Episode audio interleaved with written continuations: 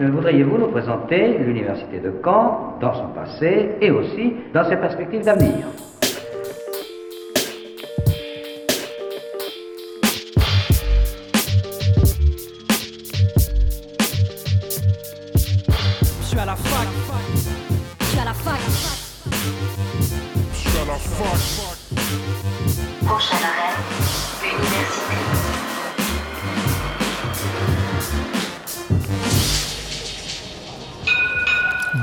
Tous et à tous, c'est Axel et vous êtes bien sur Radio Phoenix. Nous sommes le jeudi 14 décembre. Il est midi et c'est l'heure de Fact News, votre rendez-vous hebdomadaire de l'actualité étudiante. Bienvenue pour cette dernière émission de l'année. Et oui, déjà, au programme aujourd'hui, un défi perpétuel, celui de l'enseignement pour tous, pour tous les étudiants, y compris les précaires, isolés, femmes enceintes, mais aussi étudiants en situation de handicap ou souffrant de troubles cognitifs. Alors, il est impossible en une seule émission d'englober euh, toutes les catégories. Alors, on se penche ce midi dans Fact News sur la question de l'enseignement à distance pour les détenus inscrits à l'université avec Annick Leroux, qui est chercheuse et géographe et qui nous permettra de lever le voile sur ces étudiants méconnus. Ils ne sont qu'une poignée et pourtant ils bénéficient d'un enseignement spécifique. On recevra en deuxième partie d'émission Matisse du syndicat étudiant solidaire étudiant-étudiante. Avec lui, on abordera la question de l'inclusion des étudiants étrangers. Comment étudier lorsqu'on ne connaît pratiquement euh, rien euh, de la France? Au-delà des questions d'intégration euh, culturelle et sociale, nous ferons surtout le point sur les difficultés matérielles que rencontrent ces étudiants. Et puis on terminera bien sûr notre émission par euh, l'agenda de la semaine avec les différents événements de l'université à ne pas manquer. la plus moderne des universités d'Europe. Mais avant cela, on fait un point avec ce qu'il faut retenir de l'actualité étudiante et on commence donc avec le récap de la semaine.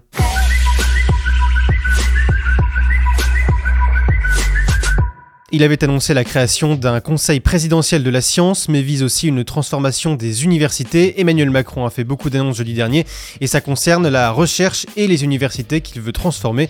Le chef de, l'État l'a dit, il vise une vraie révolution pour rendre la recherche plus compétitive.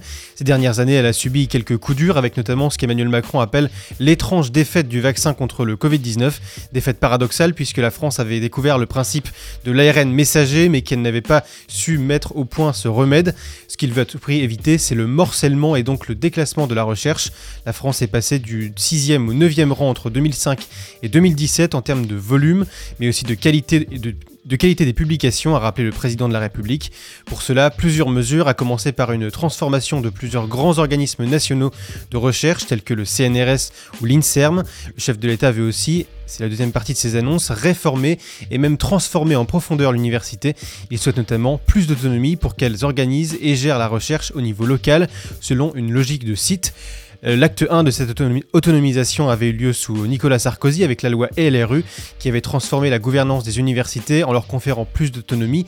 Les établissements pouvaient désormais gérer leur budget et leurs ressources humaines euh, de façon autonome. On en avait parlé euh, lorsqu'on avait reçu Aurélien Guidi lors de notre émission consacrée au mouvement étudiant. Cette première loi de 2007 avait occasionné de nombreuses protestations. Emmanuel Macron veut donc entamer ici, dans les 18 prochains mois, la phase 2 de cette autonomisation des universités, en n'évoquant pas en revanche la question de la réforme du statut des personnels de l'université, ce qui aurait risqué de mettre le feu aux poudres. Aux États-Unis, Claudine Gay, la présidente de Harvard, est maintenue à son poste. Elle avait été accusée d'être ambiguë sur la lutte contre l'antisémitisme sur le campus universitaire euh, américain. Les faits remontent au 5 décembre lors d'une audition au Congrès sur l'antisémitisme. La présidente avait été très critiquée pour ses réponses aux questions de l'élue républicaine Élise Stefanik qui lui avait demandé est-ce que l'appel au génocide des juifs viole, viole le- les règles de Harvard en matière d'intimidation et de harcèlement en rappelant que plusieurs étudiants avaient appelé à une intifada contre Israël sur des campus américains, ce à quoi Claudine Gay avait répondu ça dépend du contexte, expliquant que ces comportements ne sont euh, préoccupants que lorsqu'ils passent de paroles à des actes, ce qui sous-entendait qu'un appel au génocide des juifs ne pouvait euh, pas forcément être considéré comme de l'intimidation ou du harcèlement, une position qui ne pose pas de problème particulier pour les membres de la corporation de Harvard. Un conseil d'administration extraordinaire lundi soir avait réaffirmé sa confiance envers la présidente de l'université. Notons que Claudine Gay s'était excusée pour ses propos euh, maladroits en expliquant qu'elle redoublerait d'efforts pour combattre l'antisémitisme.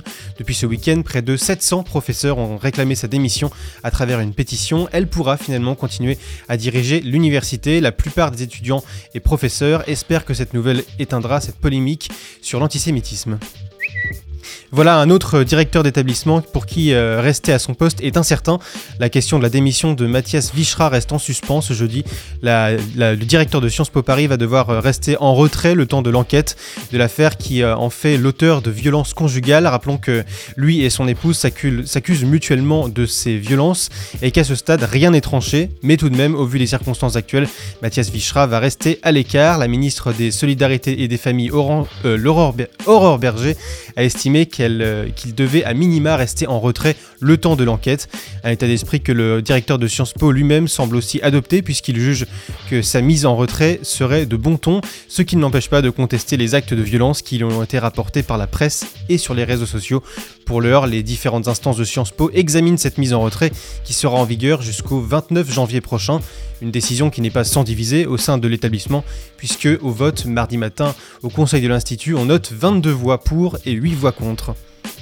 On revient en Normandie pour terminer avec euh, la ville d'Isigny-sur-Mer, passée au crible par quatre étudiantes. Elles vont réaliser un diagnostic sur le commerce et la revitalisation de cette commune dans le cadre de leur Master 2 GAED, Géographie, Aménagement, Environnement, Développement. Le projet euh, prendra la forme d'un projet tutoré qui permettra de suivre une véritable enquête de terrain avec des méthodes quantitatives et qualitatives. L'objectif proposer des pistes de réflexion pour faire face à un phénomène qui touche la commune, celui de la vacance commerciale. Pour cela, rien de tel que l'immersion dans une commune, avec euh, des échanges avec les commerçants et la population locale. Une plongée dans cette commune échelonnée sur trois semaines distinctes, réparties de décembre à mars. Une première réunion d'étape sera organisée fin janvier pour suivre l'avancée du projet et tirer les premiers constats de l'enquête.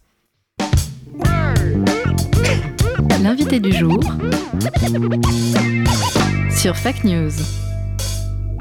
L'inclusion et l'intégration touchent les- tous les étudiants, y compris ceux auxquels on s'attend euh, le moins. Les étudiants détenus notamment peuvent suivre depuis plusieurs années maintenant un cursus d'enseignement supérieur, ce qui leur, leur permet de se fixer un objectif, de découvrir de nouvelles choses, mais aussi à plus long terme de préparer à leur réinsertion. Mais alors comment se passe concrètement euh, cet enseignement si spécifique? Pour en parler, on reçoit aujourd'hui Annick, Annick Leroux, bonjour. Bonjour. Vous êtes euh, chercheuse, géographe, membre associé du, CINER, du CIRNEF, le Centre interdisciplinaire de recherche normand en éducation et formation. Le milieu carcéral, c'est un, environnement que vous connaissez bien puisque vous êtes depuis 2007 visiteuse de prison et bénévole au sein du centre pénitentiaire de Caen. Euh, tout d'abord, pourquoi cet intérêt pour la, la cause de la prison? Oh là, c'est une question qui mériterait beaucoup, beaucoup de temps pour répondre.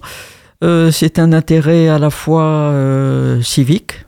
Hein. La prison est un service public et en tant que citoyenne, euh, je veux savoir comment ça marche, comment on sait que ça marche pas très bien. Donc c'est un engagement civique, euh, c'est un engagement intellectuel aussi parce que étant géographe, euh, je me suis demandé comment cet espace fermé pouvait être inclus dans un espace plus grand, dans un environnement à toutes les échelles. Et j'ai voulu aussi, c'était aussi une curiosité géographique au départ, aller voir comment cet espace euh, carcéral euh, fonctionnait, à l'intérieur et avec l'extérieur. Ça, Voilà. et no- Notre émission, elle est surtout portée euh, sur les étudiants. En prison, ils sont, ils sont nombreux à être étudiants. Alors, euh, écoutez, c'est un peu compliqué à expliquer, mais j'ai connu deux phases. Bon, la première phase, lorsque je suis arrivée comme euh, visiteuse de prison en 2007, euh, on m'a demandé, on m'a dit, il y a des étudiants qui sont inscrits par le téléenseignement, ça marche pas du tout, ils sont en échec. Est-ce que, est-ce que, est-ce que tu aurais des idées pour, euh, ben, pour améliorer le dispositif? Comme j'ai travaillé dans la formation des enseignants pendant toute ma carrière, j'ai donc travaillé avec des adultes et à la formation professionnelle, initiale et continue. Euh, donc, euh, j'avais quelques idées sur la question. Et euh, au bout d'un an, on a, on a fondé au sein de la prison une, association qui s'appelait Parcours Plus et qui, qui avait pour tâche d'accompagner, d'encourager des personnes incarcérées qui voulaient faire des études supérieures et de les accompagner tout au long de l'année et tout au long de, leur cursus. Ceci avait pu se faire parce qu'il y avait un responsable de l'enseignement dans la prison qui était tout à fait favorable et parce qu'il y avait aussi à la tête de la prison euh, une direction qui était aussi tout à fait favorable. Et ces deux facteurs-là sont extrêmement importants. hein. si ces deux si ces deux personnes à l'intérieur d'une prison sont en décalage par rapport à un projet, ça ne marche pas. Et là, donc, nous avons ouvert cet atelier qui a fonctionné jusqu'en 2022. hein. Alors, euh, au début, c'était des, on recevait les cours euh, imprimés, hein, donc ça faisait une sacrée épaisseur à chaque fois. Après, on est passé au CD-ROM, c'était un progrès. Mais euh, voilà, mais faire entrer un CD-ROM en prison, c'est extrêmement compliqué. Il faut d'abord que le service informatique en assure la sécurité. Les clés USB étant interdites, euh, on est resté avec euh, le CD-ROM. Et là, donc à l'intérieur, soit, soit, les, soit les personnes avaient un ordinateur sur lequel elles pouvaient lire le CD-ROM, soit euh, on leur imprimait les cours à l'intérieur. Vous Voilà. avez dû faire face aussi aux contraintes de- qui sont inhérentes à la prison. Voilà. forcément. Alors les, les contraintes, c'est les horaires déjà. Les contraintes, euh, donc comme les ateliers sont ouverts au centre pénitentiaire de Caen à matinée jusqu'à 1h30, ça ne pouvait être que l'après-midi à partir de 14h30 jusqu'à 18h.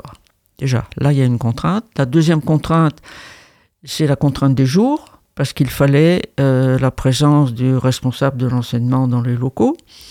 Et là, euh, donc c'est lundi, mardi, euh, mercredi, jeudi, vendredi, mais pas le week-end. Ah oui, Les d'accord. cours sont fermés le week-end. Bon, c'est déjà une deuxième contrainte. La troisième contrainte qui est énorme et que personne ne soupçonne, c'est l'impossibilité d'accès à Internet. Euh, C'est donc, vrai que ça paraît évident, mais on n'y pense ben, pas forcément. ah, mais ben, euh, ben non, mais c'est fondamental, hein, pour des raisons bon, diverses. Et euh, donc, euh, en tant qu'enseignant, euh, nous avions aussi cette tâche-là de les accompagner. On, faisait les recherches Internet pour eux. hein, voilà. Et alors des recherches bibliographiques, des recherches d'articles, enfin tout, ce qu'un étudiant peut faire sur Internet. Alors nous avions réuni une équipe de quatre, quatre enseignants, de trois enseignants de l'université, un de, un de, un enseignant du CNAM aussi, d'un lycée technique, et, une, ingénieure, une jeune ingénieure de, de 30 ans, hein, qui travaillait au conseil régional et qui voulait s'impliquer, qui avait été au GENPI avant, ce mouvement étudiant euh, qui pouvait rentrer en prison, ce groupe étudiant. Et donc nous avons, nous avons ouvert un groupe, nous ouvrions euh, un atelier une fois par semaine, tous les mardis après-midi, et nous étions à la disposition des personnes. Ils se réunissaient dans la même salle et euh, venaient avec euh, leurs difficultés, leur morale, leur mauvais moral, leurs questions, voilà. Et donc euh, nous en avons accompagné comme cela au long cours entre 2008 et 2022, en gros une quinzaine de personnes, voire plus. hein. Et ces étudiants, quels étaient les, les profils Est-ce que, par exemple, c'était uniquement des jeunes ou il y avait, par exemple, des reprises d'études? Est-ce qu'on il y avait des, des reprises d'études à 40, 50 ans, Ah. je sais pas, pour... euh, Oui, c'était majoritairement des reprises, des reprises d'études, ça, hein, hein, ou des reprises ou des prises d'études, mais en tant qu'adultes. hein. Donc des personnes qui majoritairement avaient une quarantaine d'années, mais on en a eu un qui avait davantage, et puis on a eu quelques-uns qui en avaient moins. parce qu'il fallait, s'ils avaient le baccalauréat, il n'y avait pas de problème, mais s'ils n'avaient pas le baccalauréat, il fallait passer d'abord le DAEU, je ne sais pas si vous savez ce ouais, que c'est, ouais, un diplôme d'accès d'avoir une équivalence. euh, qui donne l'équivalent du baccalauréat. Voilà. Donc on s'occupait aussi du, du DAU. hein.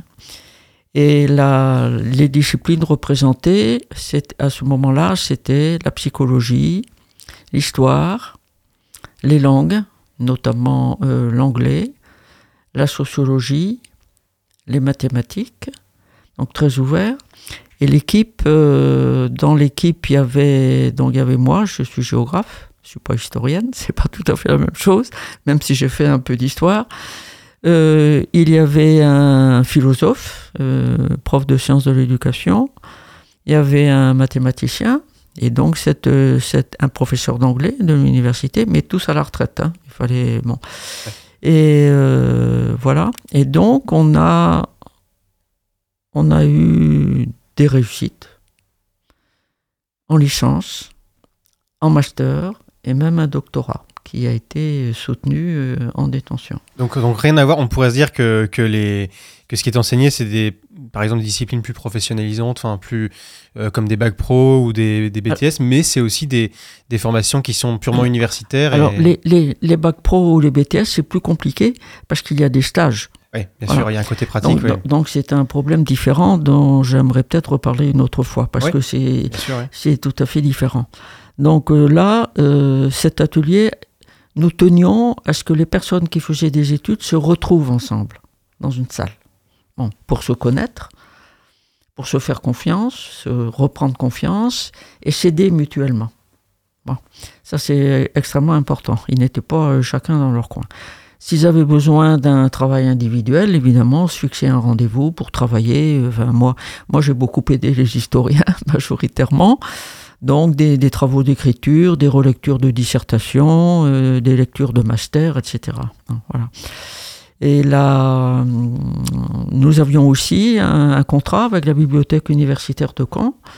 Euh, nous, nous cinq membres de l'équipe, on avait la possibilité d'aller à la bibliothèque universitaire chercher des livres pour ces étudiants qui n'étaient pas tous inscrits à Caen. hein. Il y en avait quelques-uns inscrits à Rennes 2, euh, euh, à Strasbourg, à Paris. Et ça, ça posait pas de problème euh, Non, non, non, non, on avait, il- il- on avait le droit de sortir, euh, suivant la règle pour les étudiants empêchés, que vous devez connaître. Ils ont droit à un prêt qui est plus long et plus diversifié, plus important. Et puis quand il y avait besoin d'une rallonge, parce que quelquefois on était hors des délais pour rendre les livres, parce que les délais ne dépendaient pas de nous, mais de, du, règlement carcéral, euh, bon, on nous accordait euh, des jours supplémentaires, ça n'a jamais posé de, ça n'a jamais posé de problème. Et pour les, pour les épreuves, les épreuves écrites, on peut les organiser en prison, il n'y a aucun problème, ça, ça, ça se fait très bien. Euh, les épreuves orales, c'est plus compliqué. Alors, pour les épreuves de langue, par exemple, euh, soit un, enseignant de l'université s'est déplacé à l'intérieur pour faire passer les euros. Il y a eu des euros par téléphone aussi, ça c'était tout à fait, original. Pour le jury de master euh, avec Rennes 2, par exemple, ça s'est fait par euh, visioconférence. Sinon, une fois, il y a une collègue de Rennes 2 qui s'est déplacée à Caen parce que l'étudiant avait la possibilité, il avait l'autorisation de sortir pour sa, pour sa soutenance et donc euh, il l'a soutenu dans une salle du département d'histoire. Je trouvais ça très important. Et puis une autre fois, c'est une collègue de Caen qui s'est déplacée à l'intérieur de la prison avec son collègue pour sou- faire soutenir le Master 2. Donc il y a toujours moyen de, de, de passer les épreuves Ah, finalement. tout à fait, tout à fait. Et pour le jury de thèse qui s'est tenu à l'intérieur, il n'y a pas eu de problème non plus. Est-ce qu'un détenu peut passer euh, des concours? Euh, On a parlé beaucoup des, des, des formations, mais je pense par exemple au concours de la fonction publique ou. euh, Ah ben non, non. Enfin, non, c'est ça. euh, intellectuellement, il pourrait, mais l'État qui prône la réinsertion ne- ne- n'accepte pas les personnes qui ont été incarcérées dans la fonction publique. Et, et même d'autres concours annexes, est-ce qu'on peut imaginer des dispositifs qui seraient mis en place pour passer d'autres concours euh, éventuels? Ben, il faudrait que ce soit des concours qui se tiennent, euh, enfin, qui, soient en, en juxtaposition avec la sortie de la personne. Mm. Pour qu'elle, euh, parce que si on gagne un concours et que on sort pas, on sort que dix ans après, je vois pas très bien comment ça peut, ça peut fonctionner. Donc on n'a pas eu ce, on n'a pas eu ce cas-là du tout. Hein et alors, et alors ça c'était la première phase, voilà, qui a donc très bien marché, dont nous étions très contents. euh, donc je dois dire l'administration, à part le responsable de l'enseignement, c'est totalement désintéressé, y compris la soutenance de thèse, ce qui pose, ce qui quand même pose certaines questions. Et euh, le Covid aidant, et la gestion du Covid en détention aidant, euh, tout, tout s'est quasiment arrêté pendant 2020-2021. Voilà, on pouvait plus rentrer, on pouvait bon, déjà, mais la re- on, détruit facilement, mais on reconstruit beaucoup plus difficilement.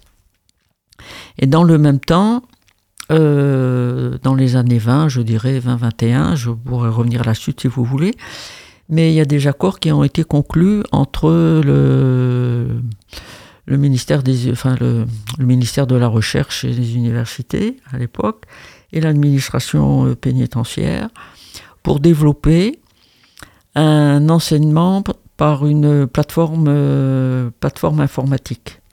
Alors, est-ce que vous avez entendu parler de la Moodle Box? Oui, exactement. Oui, on, Ah, Vous on connaissez voulait, euh, ça? Oui, oui. on- Bon. euh. Alors, c'est le système de la Moodle Box où les, les cours sont déposés par une personne du CEMU, du téléenseignement de l'Université de Caen, qui se déplace tous les 15 jours et qui vient recharger la Moodle Box euh, pour la mise à jour des cours, aussi bien de l'Université de Caen que d'autres universités euh, qui ont un contrat avec l'Université de Caen pour, euh, pour cette Moodle Box. Voilà. Alors, euh, théoriquement, c'est très bien. Encore faut-il que, que la Moodle Box fonctionne. Alors, il y a eu quand même deux ou trois années de tâtonnement, en général, y compris du côté de enfin, y compris du côté de l'université. Deuxièmement, euh, il faut qu'en prison, le réseau informatique intérieur fonctionne, ce qui est loin d'être le cas.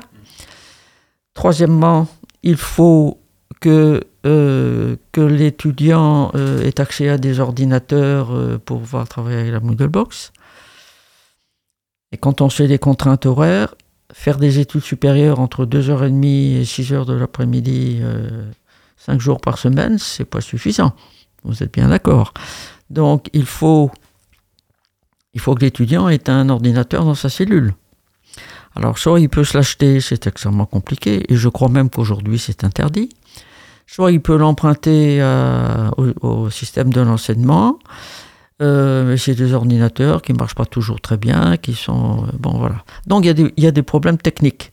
Ah. Et l'administration a considéré, pas l'administration générale, euh, Caen dépend d'une administration Grand Ouest qui est à Rennes, qui est basée à Rennes, pour les Pays de Loire, la Bretagne et la Normandie.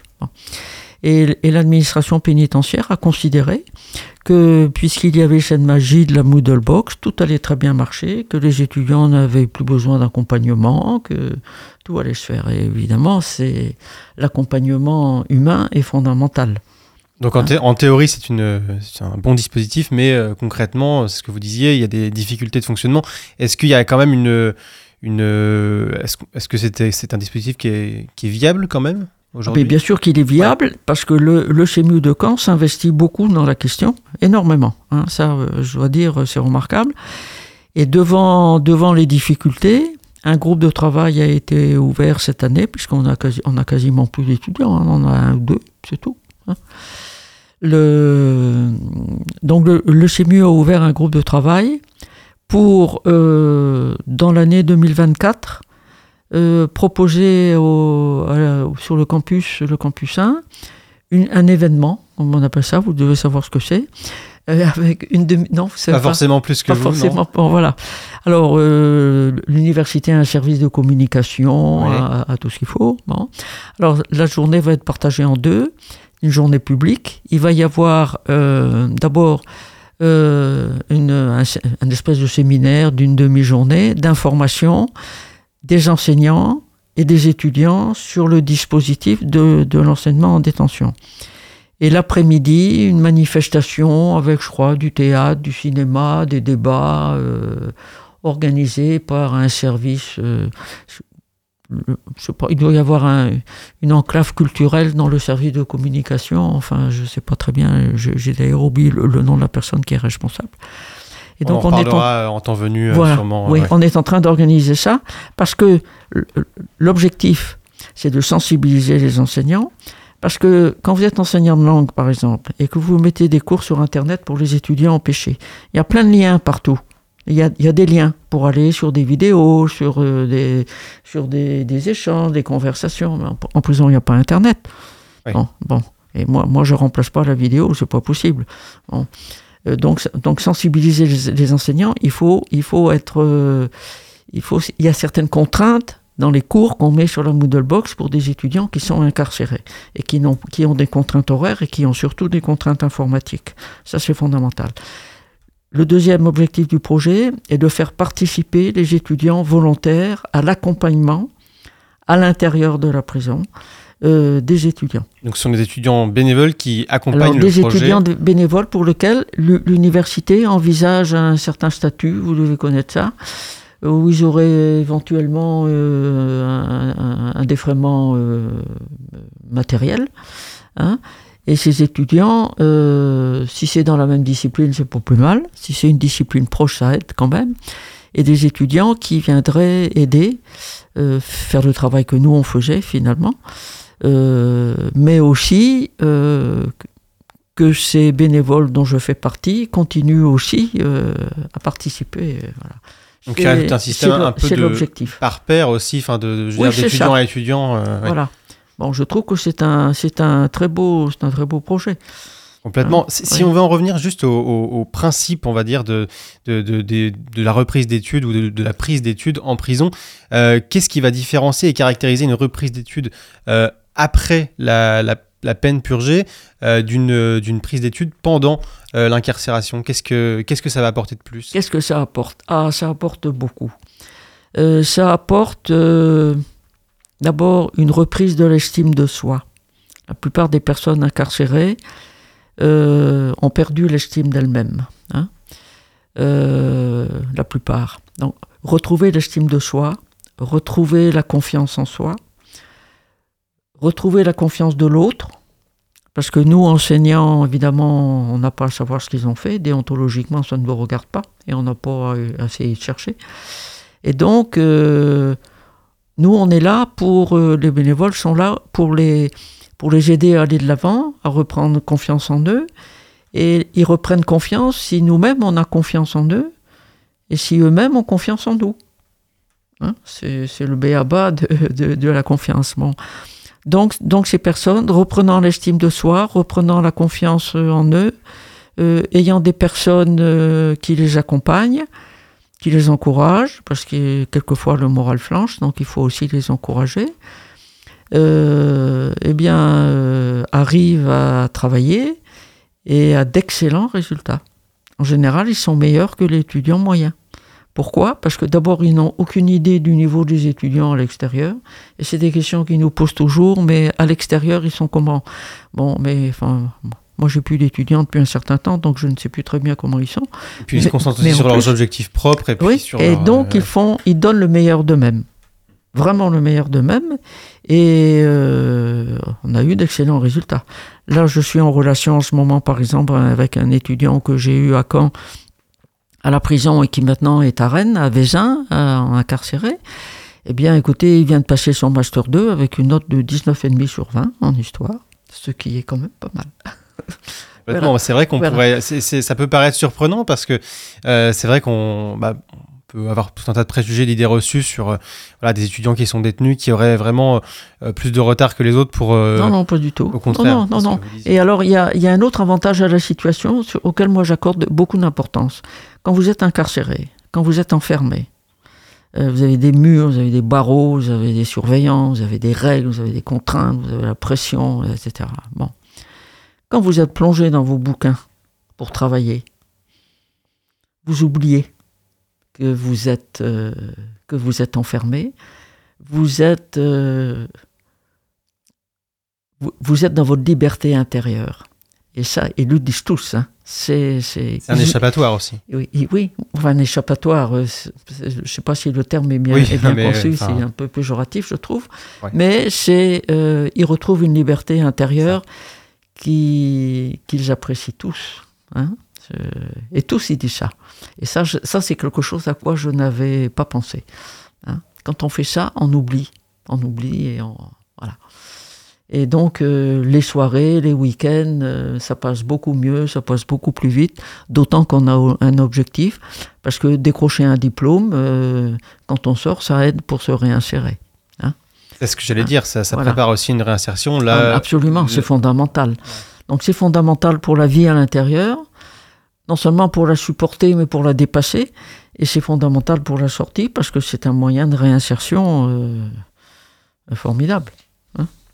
Est-ce que, euh, est-ce que ces enseignants doivent euh, se former spécifiquement pour, euh, pour s'adresser aux, aux- étudiants détenus? Est-ce qu'il y a des, est-ce qu'ils doivent se former en particulier? Est-ce qu'il y a une adaptation, par exemple, des, des cours? Ou alors est-ce que c'est exactement les mêmes cours qui sont Non, c'est exactement les mêmes cours. hein. ça, hein. Simplement, comme c'est sur Internet, là, par la Moodlebox, il faut, il y a, il y a une règle, c'est il faut éviter les liens. Parce que les liens, ils n'ont- comme ils n'ont pas accès à Internet, ils ne peuvent pas y aller. Donc, il faut, faut, faut remplacer les liens par autre chose. hein. Mais, mais c'est tout. Non, ce sont des étudiants. Ils ont exactement les mêmes cours. Non, non, ça, il n'y a aucune, au- aucune différence. En tant que, que chercheuse et géographe, euh, qu'est-ce que vous pouvez euh, observer de, en termes euh, spatial notamment? Enfin, Vous parliez euh, au tout Oui. début de, de Oui. la question de, de ce paradoxe finalement de, de, produire beaucoup de choses dans un espace qui est très restreint. Oui. Qu'est-ce que vous pouvez observer de cette situation des étudiants détenus? Bien, il y a, il y a- il y a des étudiants par rapport à l'espace. Oui, Ouais, ouais. alors, euh, bien, ils, euh, déjà, l'es- l'e- l'espace de leur cellule euh, leur devient euh, plus agréable. Parce que ils- quand ils sont là, plongés dans leurs bouquins, dans leurs devoirs, dans leur écriture, ils ils s'approprient l'espace qui est autour d'eux, ils l'ont aménagé, euh, tant bien que mal, parce que centre pénitentiaire de Caen, il y a beaucoup de cellules qui font 6 mètres carrés, voire un peu moins. Euh, la moyenne, c'est 6-7. c'est- c'est- Vous n'avez qu'à voir, c'est vraiment minimum. hein, pour avoir un lit, pour avoir une chaise, pour avoir un bureau, euh, pour avoir le lavabo, pour avoir... En dessous de la Enfin, superficie euh, des logements autorisés euh, Oui, parce que la, la superficie euh, de l'Europe, c'est 9, 9 mètres carrés, je vous signale. hein. on, on- on est, on loin en dessous. Donc, il faut aménager. Donc, ils, ils- ils inventent des systèmes avec des, des, des bouts de carton qui rangent, les, les, enfin, bon, les livres qu'on met sous le, sous le lit, qu'on met, enfin bon, c'est des systèmes extravagants. Mais dans des situations comme ça, on a beaucoup d'imagination. On est obligé d'avoir un, esprit pratique. Donc ça, ça, c'est important. La, salle où on les réunissait, euh, c'est aussi une salle qui devient, euh, qui est hors du temps et hors de l'espace, où les relations humaines sont, euh, sont chaleureuses, sont normales, sont normales, normales, je dirais. Si on revient sur ce dispositif d'accompagnement pour finir, est-ce qu'il est, il est national ou est-ce qu'il a été ou est-ce qu'il a émergé au cas par cas? Comment, Euh, comment ça ce, dispositif d'étudiants euh, détenus, est-ce que, par exemple, sur le cas de Caen, est-ce qu'on peut le comparer à, à- à d'autres villes? Est-ce que c'est un dispositif qui a apparu en- au, au même moment? Bon, ou- la, la, la Moodlebox est devenue nationale. Oui, c'est ça. Mais quand on avait notre atelier euh, Parcours Plus, là, on, était, on était les seuls en France. hein. C'était une initiative, bon, on avait eu l'initiative. Il y, avait, sur, à Paris, je ne sais plus à quelle université parisienne, il y avait un contrat avec l'université, c'était pour un DU, un diplôme universitaire de, de lettres. hein, ce qui est euh, tout à fait différent. Comme, euh, Ouais. Nous, c'était un cursus normal. hein, c'est le cursus normal, licence, master, euh, euh, doctorat.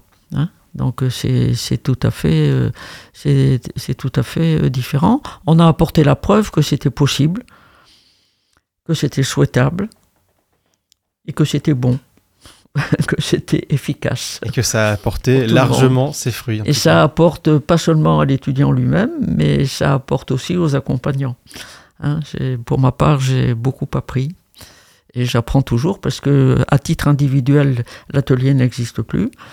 Mais à titre individuel, je continue à entrer pour euh, accompagner deux, deux personnes. Voilà. Je ne suis plus visiteuse de prison depuis 2022. Après 14 ans, euh, bah, j'ai démissionné. Voilà, c'est pas que j'ai pas que j'étais fatigué, mais ça se passait vraiment, ça, ça ne me convenait plus du tout, parce que la prison ne s'est pas enragée, en, pas arrangée. Hein, en l'espace des années, elle est devenue de plus en plus sécuritaire et ça, ça devient difficile. Et donc, euh, mais j'ai gardé ma fonction de visiteuse dite pédagogique euh, bénévole. On vous gardez quand même encore un lien avec. euh, Oui, oui, et je garde le lien, d'autant plus que je, ça m'intéresse de savoir comment ça évolue et comment, comment ça marche. Voilà. Merci beaucoup Annick Leroux euh, d'avoir été à notre micro ce midi pour parler du cas des étudiants détenus et euh, voilà pour nous avoir aidé à, à comprendre les enjeux et le fonctionnement euh, de cet accompagnement. Je rappelle que vous êtes chercheuse géographe, membre associé au CIRNEF, le centre interdisciplinaire de recherche normand en éducation et formation. On marque une pause musicale avec All Me Tight de Ada sur Radio Phoenix. À tout de suite. Merci.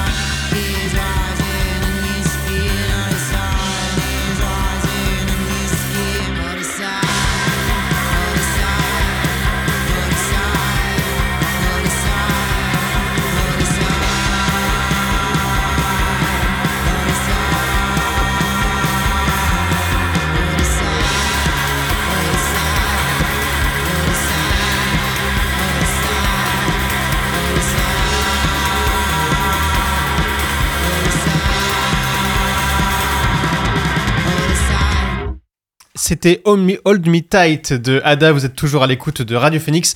Et nous recevons ce midi dans Fact News Mathis du syndicat étudiants solidaires étudiants-étudiantes pour parler de l'insertion et de l'inclusion des étudiants euh, étrangers à l'université. Mathis, bonjour. Bonjour. Euh, Au-delà des questions d'intégration culturelle et sociale que des dispositifs comme les cafés polyglottes euh, assurent très bien, euh, ces étudiants peuvent rencontrer, rencontrer des difficultés de logement notamment. Selon une étude de la FAGE, près de 40% des étudiants étrangers rencontrent des difficultés pour trouver un logement en France. Euh, c'est une situation qui est compliquée pour euh, ces étudiants puisque souvent il leur faut une, caution, ce qu'ils n'ont pas forcément. Euh, Est-ce que toi personnellement, pour commencer, tu as été confronté à quand à ce genre de situation et comment est-ce qu'on peut trouver une solution si tant est qu'il y en ait une? Alors déjà pour commencer, c'est même d'un point de vue d'un étudiant français, à Caen, c'est compliqué de se loger. Déjà, Euh, c'est c'est déjà très compliqué. Euh, euh, cette année, par exemple, on avait quasiment plus de logements. Je me souviens que dès le mois de mi-juillet, hein, donc date de fin de parcoursup, euh, et ben on avait quasiment plus que 3-4 logements sur Caen. Euh, c'est pas c'est pas possible quoi. Et pour un étudiant étranger ou une étudiante étrangère, c'est d'autant plus compliqué puisqu'il y a des papiers à fournir et aussi il y a le décalage. Les vacances scolaires ne sont pas les mêmes dans les autres pays qu'en France. Et donc le temps de s'attarder sur cette question-là, de trouver un logement, euh, des fois ça arrive septembre. Et nous on a reçu, euh, on a reçu courant septembre-octobre euh, beaucoup de mails euh, d'étudiants et étudiantes étrangers étrangères. euh, qui euh, ne trouvaient plus de logement en Crous, puisque bah, du coup tous les logements étaient attribués euh, entre mai et, euh, et juillet, euh, ne n'arrivaient pas à trouver des logements privés dans le budget, hein, euh, au-dessus de euh, à peu près, c'était à peu près entre 300 et 350 euros minimum à partir d'octobre, euh, ce qui est un budget déjà considérable quand on voit les frais d'inscription que doivent payer euh, euh, les étudiants et étudiantes étrangères. Je suppose qu'on on- on reviendra là-dessus euh, après. Et puis, bah, c'est les papiers qu'il faut fournir, quoi. Les papiers qu'il faut fournir, c'est c'est déjà trouver des garants, des garantes, euh, trouver euh, comment euh, euh, justifier le fait qu'on pourra survivre euh, et avoir des revenus. Euh, et or, le, visa étudiant qui est donné, euh, maintenant, euh, il y a des restrictions des heures de travail. Donc déjà, il y a une inégalité sur le fait que euh, même si l'étudiant euh, travaille à côté, euh, il n'aura pas les mêmes horaires, les mêmes heures qu'un étudiant français. Et donc peut-être que l'employeur euh, ou l'employeuse ne voudra pas euh, d'un étudiant étranger. C'est ça, les difficultés administratives sont encore, euh, encore plus complexes que pour les étudiants euh, français. Pourquoi, à ton avis, et, et comment est-ce qu'on peut résoudre ce, ce problème de manière strictement administrative? Bah déjà, euh, les aider du moins bah déjà euh, c'est compliqué parce que les formulaires commencent déjà dès qu'ils sont dans leur pays encore. Euh, C'est-à-dire que l'inscription, la phase d'inscription ne se passe pas euh, par Parcoursup, mais par une plateforme qui s'appelle Campus France euh, euh, Études en France. Et, et cette plateforme-là, déjà, il y a des frais déjà sur cette plateforme-là. Alors je me souviens plus exactement des, des, des- frais puisque c'est pas public, enfin c'est pas public directement. Faut, faudrait, que creuser un peu plus loin sur les France et trouver les lois en particulier, chose que je n'ai pas encore fait. Mais mais voilà. Donc déjà cette, cette partie-là est payante. Et ensuite, une fois qu'on arrive, euh, et ben il y a les bourses, le Crous, euh, il y a le droit, euh, y a les, droits d'études à s'acquitter, parce qu'avec la loi Bienvenue en France qui est arrivée en, en- en 2019, euh, eh bien il y a les frais d'inscription que tout le monde paye, sauf les, boursiers et boursières qui sont de l'ordre de, de 170 euros pour une licence et de euh, 243 pour un master. Mais en plus, il y a les droits, les droits que les étudiants étrangers doivent payer en plus. C'est ça. Euh, il y a des, oui, c'est ça. Il y a des, il y a des suppléments de, de frais de Oui. scolarité. Est-ce que, à, à quoi c'est dû? Est-ce qu'il faut y voir une volonté de précariser les étudiants en particulier ou? Hmm, bah, nous, on voit quand même comme une mesure assez injustifiée. Euh, c'est une mesure dans laquelle euh, on essaie de dire bon bah vous vous payez pas euh, d'impôts donc vous allez devoir payer les licences bon bah, la licence est 2770 euros euh, voilà on passe de 170 à 2760 2770 euros et pour les masters c'est encore plus frappant on passe de 243 euros à 3770 énorme le décalage est le décalage est énorme, ça, crée, ça, ça- ça crée vraiment une inégalité. Et pourtant, ça serait faux de dire que les étrangers ne payent pas d'impôts en France. Il y a, déjà, il y a la TVA. La TVA, elle s'applique à tout le monde. Euh, D'autant plus qu'on sait que la majeure partie maintenant des, des financements euh, passe à travers la TVA. Euh, Il y a aussi quand on va au Crous, quand on n'est pas boursier, bah, on paye aussi une partie. Il y, a les, il y a la CEVEC aussi à payer, euh, qui, est, qui est quelque chose. D'ailleurs, c'est pas forcément simple pour une personne euh, étrangère, euh, de, étrangère de, de, de, de savoir qu'il y a la CEVEC à payer. De s'y retrouver, ouais. de s'y retrouver. Il y a tellement de trucs à payer, déjà pour euh, étudiants français, alors pour les étudiants étrangers qui comprennent pas forcément le français, euh, bon courage. Il y a le projet euh, de loi immigration qui a été retoqué euh, récemment euh, à l'Assemblée qui, qui prévoyait notamment une obligation de verser une caution et de vérifier tous les ans le sérieux des, Hmm. des étudiants étrangers. C'est quand même c'est très flou Eh à la ben, fois c'est- et incroyable parce que hum, c'est- une caution de plus, quoi. C'est une caution de plus parce que, bah déjà, en- comme j'avais dit plus tôt, il y avait euh, euh, les étudiants, et- il y avait la plateforme Campus, Campus France, euh, qui, qui, qui fait payer déjà des frais d'inscription. Donc techniquement, il y a déjà une certaine caution là.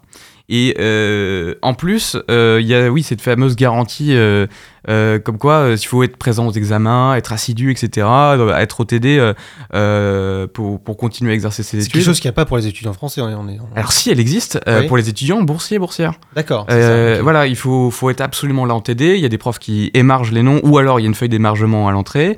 Il, y y a aussi aux examens l'obligation de se pointer et à l'heure parce qu'aujourd'hui, et c'est d'ailleurs le- l'objet de notre campagne à propos des droits étudiants pendant les examens, euh, quand on est en retard en examen, il est possible de ne pas se faire accepter.